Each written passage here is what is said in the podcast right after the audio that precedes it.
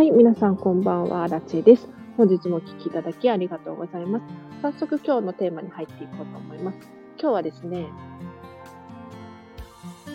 何かを始めるときは必要最低限で始めようというテーマで話をしていこうと思います。で、これ結構皆さん心当たりが、心当たりがあるんじゃないかと思うんですけれど、例えば何かを始めるとき、何か新しくやりたいなと思っているものがあるとすると、何か道具が必要だとか、買い揃えなければならないっていうふうに思いがちじゃないですか。例えば、英語を勉強したいってなった時に、こう英語の教材を買うとか、もっと言うと、英会話スクールに通わなければならないとか、スポーツをするってなった時に、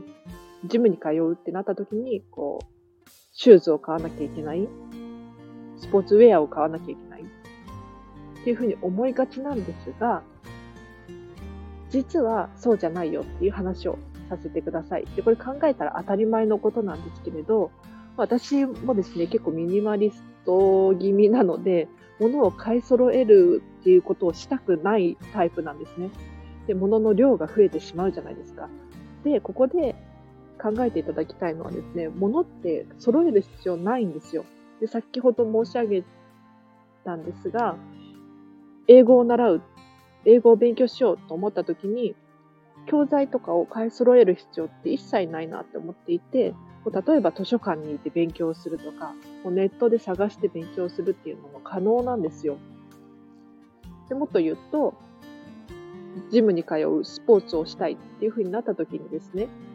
シューズを買わなきゃいけない、洋服買わなきゃいけないっていう風に思いがちなんですが、そうじゃなくて、もう今持っている洋服で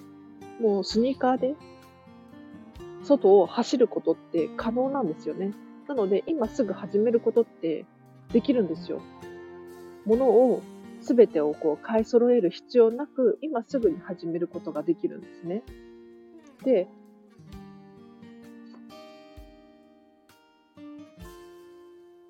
このチャンネルでも何度も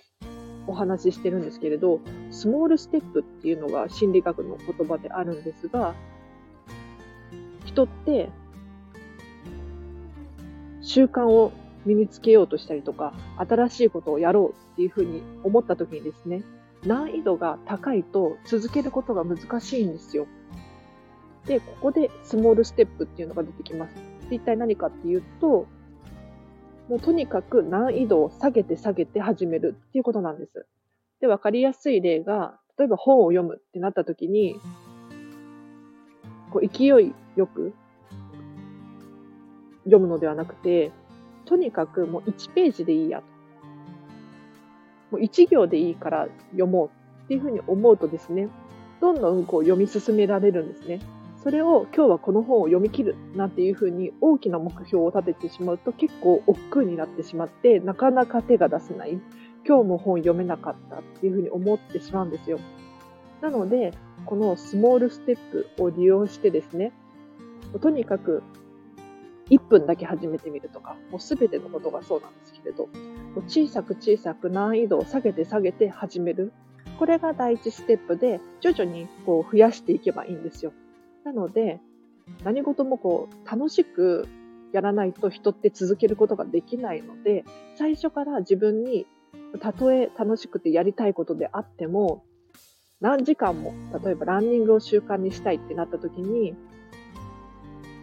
1時間っていう目標を立ててしまうと結構苦痛に感じたりするんですね。なので、徐々に1時間に伸ばしていけばいい。で、もっと言うと、ランニングを習慣にしたいときに、スニーカーを買い揃えるとか、ウェアを買え、買わなきゃいけないとか、こういうふうに考えるとですね、初動が遅れてしまうんですよ。初動って言葉で合ってるかな要するにスタートが遅くなってしまうんですね。靴を買い、まず買いに行って、洋服を買いに行ってっていうふうに、どんどんその目的との時間的な距離がこう広がっていってしまうんですよ。そうすると何が起こるかっていうと、徐々にこう、億劫になってくるというか、始めるのに時間がかかることによって、難易度が上がっていってしまって、なかなか始められなかったりとか、結局、途中で諦めてしまったりとかしてしまうので、ぜひ何か始めようとか、何か新しいことをしたいっていうふうに思っている方がいらっしゃったらですね、このスモールステップを利用して、もうすぐに始めていただければなと思います。でもこれ私もね、本当に経験があって、経験談なんですけれど、えっ、ー、と、このスタンド FM を収録してるじゃないですか。で、こう、私は iPhone1 個で撮ってるんですね。iPhone か、えっ、ー、と、イヤホンで撮ってます。ただ、やはり、こう、普通、スタンド FM とかボイスメディアやっていこうってなった時に、こう、マイクを買ったりとか、環境を整えるとか、そういうふうにしがちじゃないですか。ただ、これをですね、こう、整えていってしまうと、初動が、スタートが遅れてしまうんですね。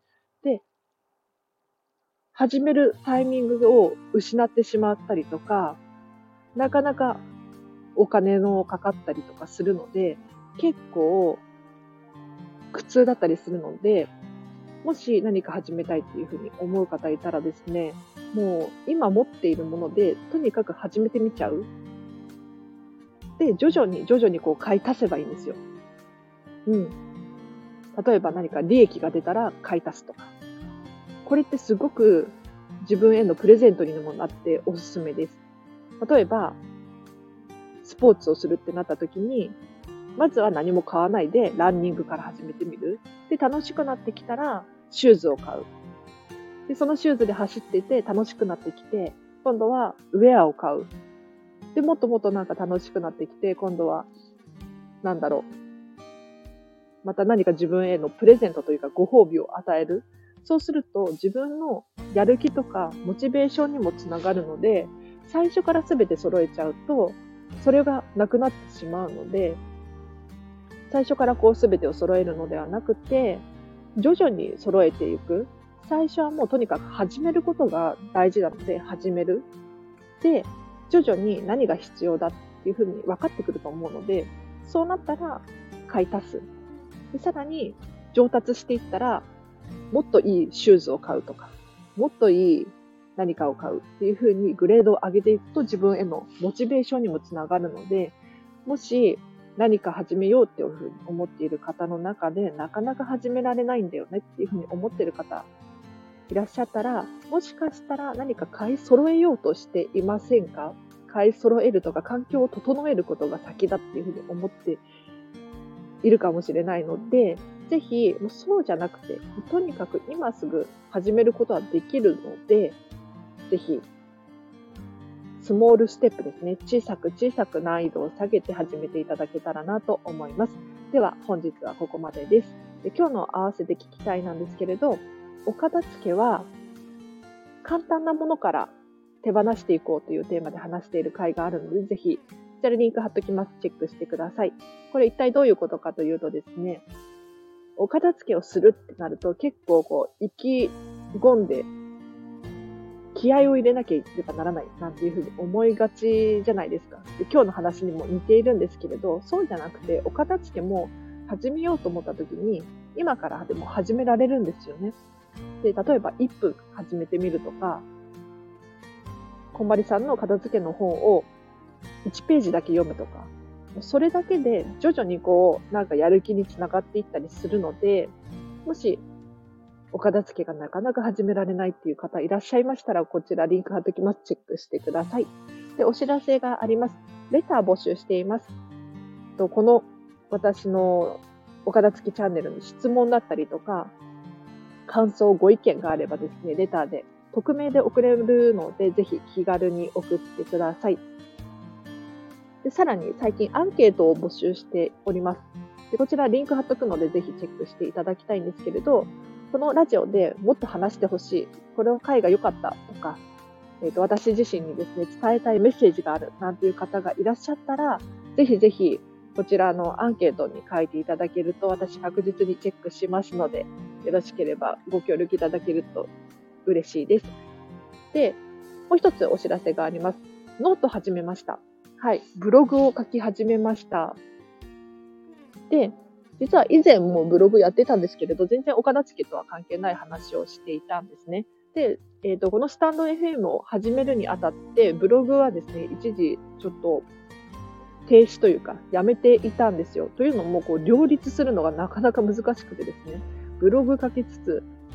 こう、ボイスメディアのことも考えつつっていうのが、私、不器用だったのでできなかったんですけれど、最近このスタンド FM 慣れてきたのか、ブログをまた書きたいなっていうふうに思ってですね、で今回のブログ、ノートではですね、お片付けの専門のことばっかり書こうと思っているので、えっ、ー、と、もし、ラジオが苦手とか、文章で読みたいとか、復習したいとか、そういう方いらっしゃいましたら、えっ、と、多分文章の方がね、こうパパッと読めたりするので、私の note、リンク貼っときますので、こちら、ぜひフォローしていただけるととっても嬉しいです。ということで、本日もお聴きいただきありがとうございました。今日はここまでにします。うん、雑談もなしかな。ちょっとパッと思い浮かばないので。あ、そう、明日、モニターさんの片付けレッスン行ってきます。頑張ります。なんかね、やっぱりね、私自身の片付けの経験値がや、まだまだ不足しているなっていうふうに思うんですよね。こうして、あの、スタンド FM で喋ってたりするんですけれど、私自身今見習いこんまり流片付けコンサルタントなんですね。なので、こう喋ることによって、アウトプットすることによって自分自身にも言い聞かせるみたいな感じで今喋っているんですよ。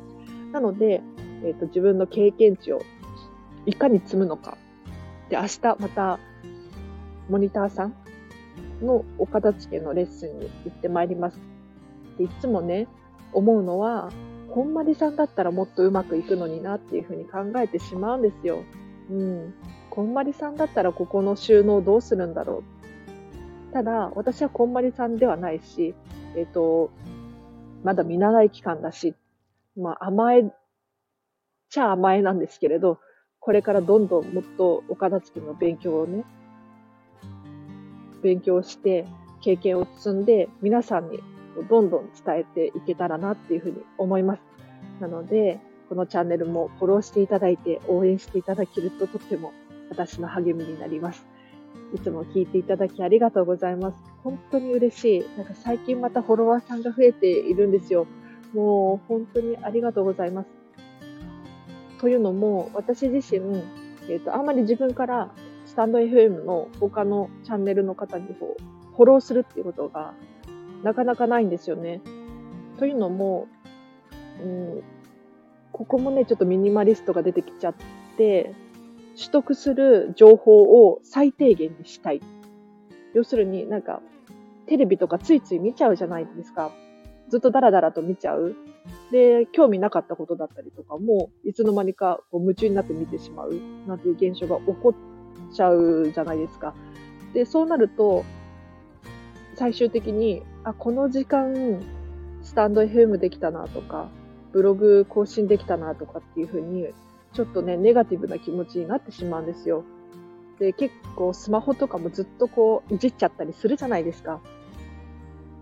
この時間があったらあれできたなっていうふうに思ってしまうことが多いので、このスタンド FM もですね、私が必要だと思う情報を受け取りたいので、フォローさん、フォローさん？私がフォローする人を制限させてもらってるんですよ。なので、えっ、ー、と、なんていうのかな？このチャンネルにフォローしていただく、このチャンネルを聞いてくださってる方っていうのは、私のことをどうにかこうにか探し出してくださってる方なんですよね。もしくはもうお片付けに興味がある。もしくはこんまりさんに興味がある方だと思うんです。なので、本当にこのチャンネルになんとなくたどり着くっていうことはできないはずなんですよ。だから本当に、ここに聞きに来てくださってありがとうございます。本当に感謝申し上げます。いつもお聞きいただきありがとうございます。なんか、